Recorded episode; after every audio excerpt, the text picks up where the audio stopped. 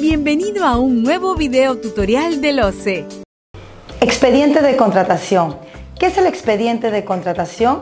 Es el conjunto de documentos que respaldan la contratación que realiza la entidad pública. Mi nombre es Gisela Sánchez Manzanares, soy especialista en contratación estatal y el día de hoy vamos a desarrollar temas relacionados al expediente de contratación.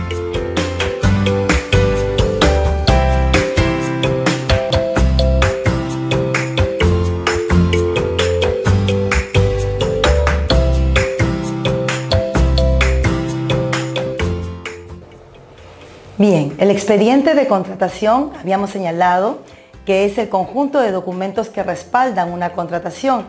Inicia con el requerimiento del área usuaria, entiéndase, características técnicas y requisitos de calificación y culmina con el acopio de documentación hasta el cumplimiento de las obligaciones contractuales, que sabemos son obligaciones o pueden ser obligaciones posteriores al pago. Por ejemplo, una garantía que traslape la oportunidad de pago que ha desarrollado la entidad pública. ¿Quién es responsable de, digamos, preservar, custodiar, archivar debidamente el expediente de contratación?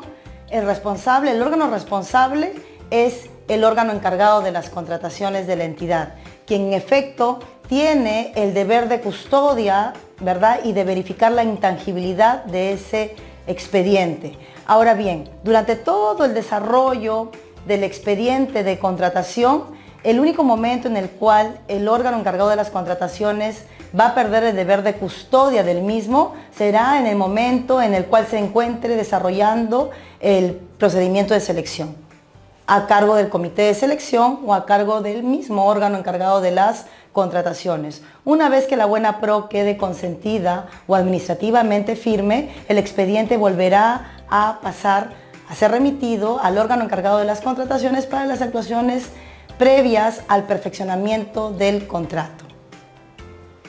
Eh, con respecto al deber que puedan tener otras dependencias de la entidad para el acopio de las actuaciones, los actuados que conforman el expediente de contratación, cabe señalar que eh, este debe contener absolutamente todos los documentos relacionados. Entiéndase, comprobante de pago, ¿correcto? Eh, un laudo arbitral consentido, un acta de conciliación u otra documentación relacionada al expediente tiene que eh, insertarse al mismo. Ahora bien, sabemos, por ejemplo, que en el caso de la tramitación de pago, la unidad orgánica que custodia el expediente de pago es la unidad orgánica de pagaduría o tesorería de la entidad. Pues bien, este órgano tiene la responsabilidad de que una vez que se ha efectivizado el pago, debe remitir copia de ese expediente de pago al órgano encargado de las contrataciones con la finalidad de que éste lo inserta al expediente de contratación. De igual forma, en el caso, por ejemplo, que la Procuraduría de la entidad se encuentre eh, eh, eh, a cargo de la defensa judicial de la entidad en un proceso arbitral o conciliatorio, una vez que estos procedimientos culminen, dicho órgano de defensa va a remitirlo seguramente al titular de la entidad o de pronto a la oficina jurídica o legal de la entidad, quien tendrá el deber de remitir copia de los documentos que hayan eh, eh, generado la culminación del proceso arbitral o conciliatorio al órgano encargado de las contrataciones para que lo inserte al expediente de contratación. ¿sí? Y en buena cuenta, toda eh, unidad orgánica que por el cumplimiento de sus funciones eh, genere un documento que se encuentre relacionado al expediente de contratación, tiene que remitir como mínimo copia de este al expediente de contratación, mejor dicho, al órgano encargado de las contrataciones para que se inserte al expediente. Ahora bien, eh, cuando el procedimiento de selección se declara desierto, ¿correcto? En efecto, el expediente tiene que volver a aprobarse, pero ojo, esa, nueva aprobación solo será exigible cuando en el informe eh, donde se eh, identifiquen los motivos que generaron el desierto, se haya concluido que eh, la necesidad de variar algún aspecto del expediente, por ejemplo, Si el informe concluye que el motivo del desierto fue un valor eh, referencial que no se encuentra acorde a las condiciones de mercado, pues la actualización de dicho valor referencial va a implicar la aprobación de un nuevo expediente de contratación. Lo propio va a pasar si es que el motivo del desierto está relacionado a una deficiencia en las características técnicas, requisitos de calificación. ¿Qué contiene el expediente de contratación? Bien, contiene el requerimiento del área usuaria, contiene eh, el documento que aprueba la estandarización en caso, ¿verdad?, sea necesario incluir en las características técnicas una marca, tipo, fabricante o procedencia en particular. En el caso de contratación de software, se va a tener que incluir un informe técnico previo de evaluación de software, en esos casos específicos, el estudio de mercado que realiza el órgano encargado de las contrataciones para, entre otros, determinar el valor referencial, ¿correcto? El valor referencial, el resumen ejecutivo de ese estudio de mercado, ¿correcto?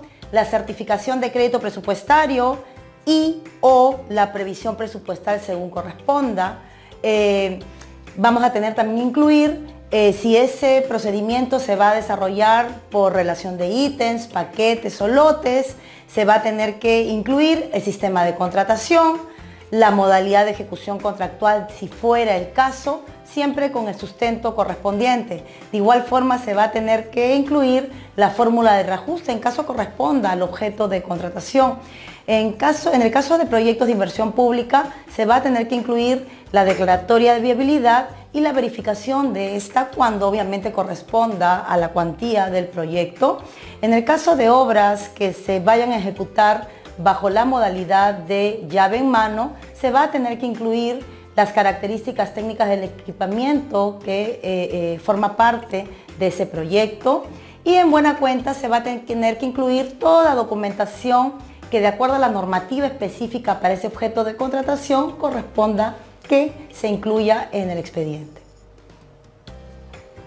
Con la finalidad de contar con un documento que nos permita verificar si el expediente de contratación cuenta con todos el, acervo que prevé la normativa, OCE, a través de su dirección técnico-normativa, aprobó checklist, ¿verdad? Y específicamente el checklist, el checklist número uno nos sirve justamente para verificar eh, que nuestro expediente de contratación cuente con todos los documentos que eh, la normativa ha establecido. En ese contexto, la finalidad, ¿verdad?, el objetivo de contar con el checklist es entender la secuencia lógica de los actos que se desarrollan en el proceso de contratación. De igual forma, verificar en efecto que el expediente se encuentre completo, lo que va a reducir el riesgo ¿verdad? de observaciones por parte del sistema de control gubernamental. Por ejemplo, cuando el órgano de control institucional de la entidad, la sociedad de auditoría externa o la propia Contraloría nos piden el expediente de contratación y revelan que éste se encuentra incompleto. Y finalmente, en efecto, alertar a los funcionarios, servidores de la entidad sobre omisiones que eh, eh, se presenten en el expediente de contratación. Como pueden apreciar, el checklist 1 referido al expediente de contratación para bienes y servicios en general va a contener el detalle, entiéndase, los ítems que deben obrar en el expediente desde su inicio. Por ejemplo, va a tener que acompañarse la ficha del procedimiento de selección que eh, eh, evidencie la inclusión en el plan anual de contrataciones. Asimismo, el requerimiento del área usuaria, que va a incluir las características técnicas, los requisitos de calificación. En, caso, en el caso de eh, contrataciones a través de subasta inversa electrónica, se va a incluir la ficha técnica, ¿verdad?, del listado de bienes y servicios comunes que corresponda a lo que se va a contratar.